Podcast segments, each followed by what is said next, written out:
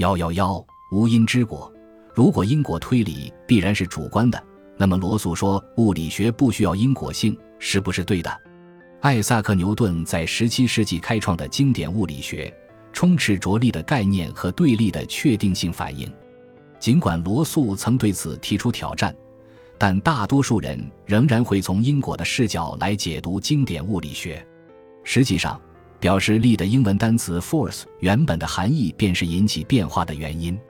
这个经典的理论还被认为提供了一个宇宙万物皆有因果的决定论框架，但这个理论存在漏洞，即承认了非确定性和无因之果。科学哲学家约翰·诺顿在这方面给出了一个绝佳的例子。诺顿这个例子考察的对象就是我们在前一章讨论过的一个圆球立在小球顶端的系统。诺顿指出，在不违反牛顿提出的任何定律的前提下，这个圆球完全可以在不受任何外力作用的情况下，从任意时刻开始自发地沿任意方向滚下小丘。他的论点十分缜密。任何研究过物理学的人都会为之一惊。牛顿第二定律指出，在任意时刻施加在一个物体上的外力等于该物体的质量与加速度的乘积。如果物体没有受到外力作用，那么加速度一定为零；如果加速度为零，则其速度不变。按照这个逻辑来看，如果圆球立在丘顶不动，也没有受到任何外力作用，那么圆球应该保持静止，速度始终为零。但是诺顿指出，在不违反牛顿第二定律并且无外力推动的情况下，圆球完全有可能在任意时刻 t 开始往山下滚。在时刻 t，圆球的速度为零，加速度为零，因此静止不动。但在时刻 t 之后，比如 t 加 epsilon，无论这个表示增量的 epsilon 多么小，圆球都有可能不再处于丘顶的中心位置，而是运动到了斜坡上。而这就意味着重力会沿着下山的方向对圆球施加一个不为零的力，此时圆球的加速度也就相应的不再为零。让我再重复一遍，因为根据我的经验，即便是物理学领域的专家也不太容易理解在时刻 t 究竟发生了什么。在时刻 t，圆球静止不动，施加在圆球上的合力为零，圆球没有加速度；而过了时刻 t，圆球开始运动。施加在圆球上的合力不再为零，圆球开始以加速度向山下运动。这个过程可以在不违反牛顿第二定律的前提下，在任何时刻体发生，并且圆球的行为在每一个时刻都符合牛顿第二定律。诺顿下面的这段话可能有助于我们理解：我们习惯于认为 t 等于 t 这个时刻是物体运动的第一个时刻，但其实并非如此。实际情况是。时刻 t 是物体静止不动的最后一个时刻，根本不存在物体运动的第一个时刻。诺顿应该换个说法，表述成根本不存在物体加速的第一个时刻，因此也就不存在需要外力推动物体运动的时刻。但是我们已经明白了他要表达的意思，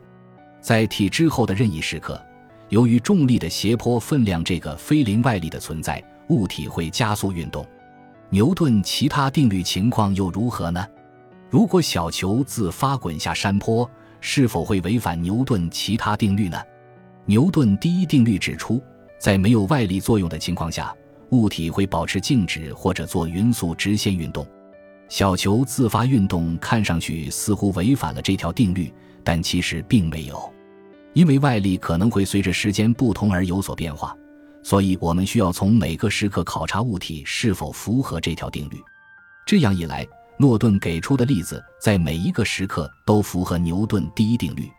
假设 t 是小球保持静止的最后一个时刻，然后对于任意 t 小于等于 t，由于没有外力作用在小球上，小球会保持静止；而到了任意 t，t，由于非零外力对小球的影响，小球开始加速运动。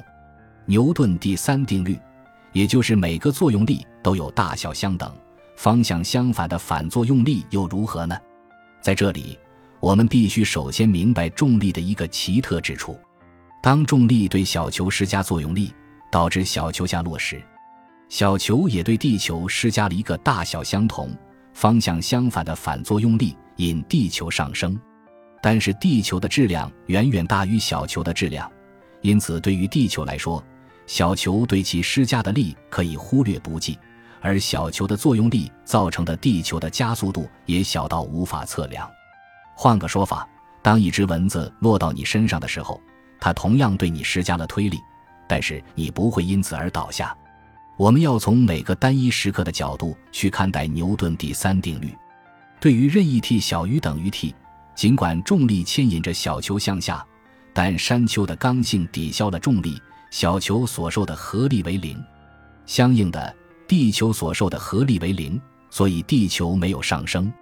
但是对于任意 t t，小球受到的向下的非零合力将与牵引地球向上的非零合力相抵。后者的效果虽然是无法测量的，但它仍然存在。因此，这时的小球也没有违反牛顿第三定律。感谢您的收听，本集已经播讲完毕。喜欢请订阅专辑，关注主播主页，更多精彩内容等着你。